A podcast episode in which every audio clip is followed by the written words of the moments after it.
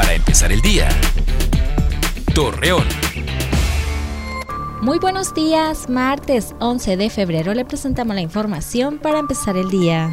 El titular de la dependencia, Higinio González Calderón, informó que tras los casos de amenazas hacia las instituciones educativas que son realizados a través de redes sociales, exhorta a los padres de familia vigilar las actividades que sus hijos hacen por estos medios.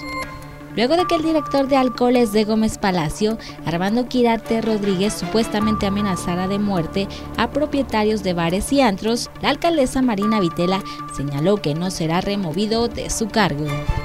Ante el supuesto robo de medicamentos de la Clínica 16 del Instituto Mexicano del Seguro Social, la delegación de Coahuila del IMSS realizará una investigación para determinar lo ocurrido.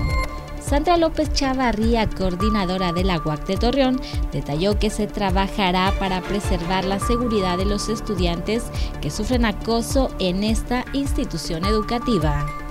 Durante este día se pronostica para la comarca lagunera que el calor continuará predominando. Sin embargo, para mañana miércoles se espera que las temperaturas desciendan nuevamente.